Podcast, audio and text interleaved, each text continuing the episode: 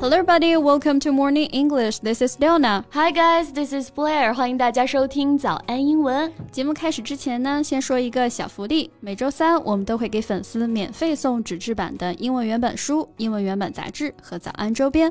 微信搜索“早安英文”，私信回复“抽奖”两个字就可以参与我们的抽奖福利啦。嗯，这些奖品都是我们的老师为大家精心挑选的，是非常适合学习英语的材料，而且你花钱也很难买到。坚持读完一本原版。书、杂志或用好我们的周边，你的英语水平一定会再上一个台阶的。快去公众号抽奖吧，祝大家好运！马斯克和扎克伯格相约要在八角笼里打一架，这事儿啊，还是在网上兴起了一阵的热度的。Yeah, the challenge came as Zuckerberg prepared to launch Threads, mm. a rival microblogging site to Musk's now rebranded Twitter platform. 其呢也只是因为扎克伯格推出的这个 Threads 啊，是推特的那个竞品。And Twitter is now X，呀，这 Twitter 都改名了，这事儿还没搞起来呢。他俩不是就纯纯的打嘴炮吧？But Elon Musk is in talks with Italy's government about hosting his proposed cage fight with Mark Zuckerberg at a historic site in the country. 这两天，马斯克爆出消息 啊，他不光要和小扎打，还得在意大利的古迹里打。Wow, it sounds ridiculous. 听起来也不是那么的靠谱啊。We know that Italy is home to hundreds of ancient Roman and Greek sites. 有那么多神圣古迹的地方啊，怎么能经得起他们这种格斗？Right, so Italian Ministry of Culture's office has denied the news. 真的比赛没什么眉目，只有一次次的打脸了。那我们今天就一起来看看这两位大佬啊，到底在玩什么游戏吧。 我们今天的所有内容呢，都整理好了文字版的笔记，欢迎大家到微信搜索“早安英文”，私信回复“笔记”两个字来领取我们的文字版笔记。We don't know when or even if the match will happen, but they've been telling the world. Musk is known for his constant shit talking. 可能大家也都对马斯克的各种胡说八道啊习以为常了。True, and Zuckerberg, for his part has been trying to rehabilitate his public image。那扎克伯格呢？他一直也是在努力的想要重塑自己的这个公众形象哈。He said that he's ready to fight and posted a shirtless photo of himself training with two MMA legends。就专业级别的陪练是吧？嗯 but right now, the cage match challenge between tech tycoons just got a little stranger. 两位也都是互联网大佬了，从各种意义上确实是很顶级的比赛，但似乎呢，更多的大家都是来看热闹的而已啊。只能说大佬太接地气了。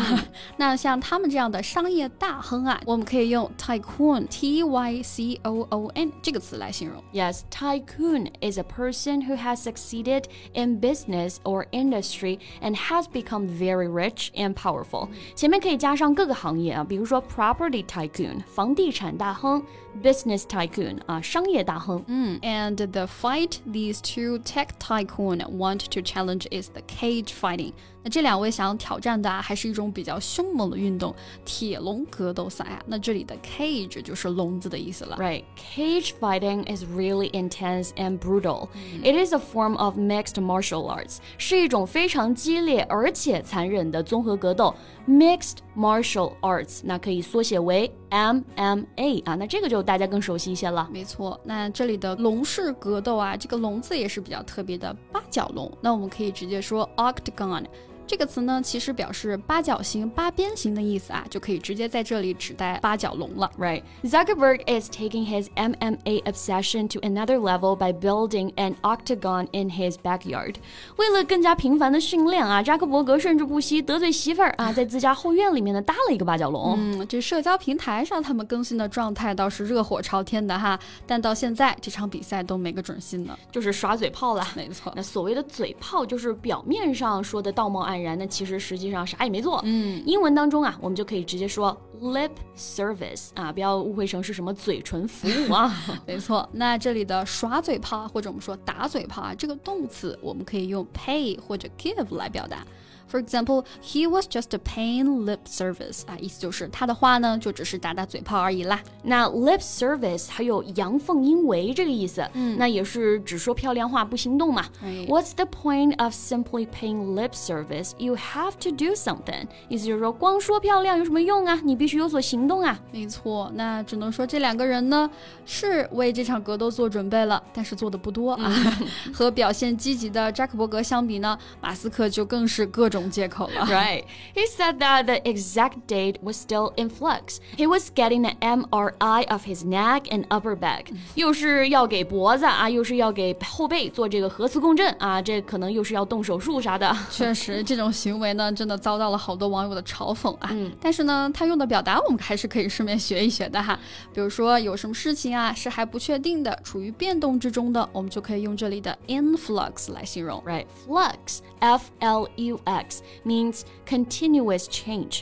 Flux 本身就表示不停的变化嘛，那我们都说唯一不变的就是变嘛。So everything is in a state of flux. 那像我们打工人啊，最忐忑的就是公司的变动。For example, the company is currently in flux due to the restructuring process。意思呢就是说，哎，这个重组过程当中啊，公司目前呢还处于变动之中了。嗯，那你看看这两个大老板自己给自己布置的任务都没完成呢。嗯，就在大家啊都以为这件事情就这么可能过去了的时候，it's reported that Elon Musk is in talks with Italy's government about hosting his proposed cage fight with Mark. Mark Zuckerberg at a historical site in the country。那故事的进展呢，就到了我们开头提到的，马斯克啊，跟这个意大利的官员还真的开始商谈这件事儿了。但怎么听都觉得行不通啊，嗯，所以这细节都还有待商榷了。那这里用到的一个表达就是 in talks with，表示正在洽谈或者谈判。没错，那这里的 talk。指的是像政府啊，或者是组织之间这种比较正式的商谈哈。比如说啊，像公司的投资的谈判，我们也可以用这个表达，like the company is in talks with potential investors。马斯克也是从之前要做手术的病号啊，变成了一个 gladiator 决斗士。那这到底是来真的呢，还是只是一场营销呢？啊，就不知道了。那毕竟打脸这事儿，他也是完全不怕的呀。That's true.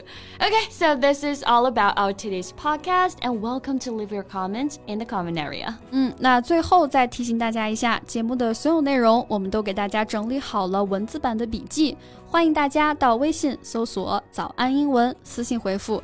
笔记两个字来领取我们的文字版笔记。So thank you so much for listening. This is Blair. This is Leona. See you next time. Bye. Bye. This podcast is from Morning English. 学口语就来早安英文。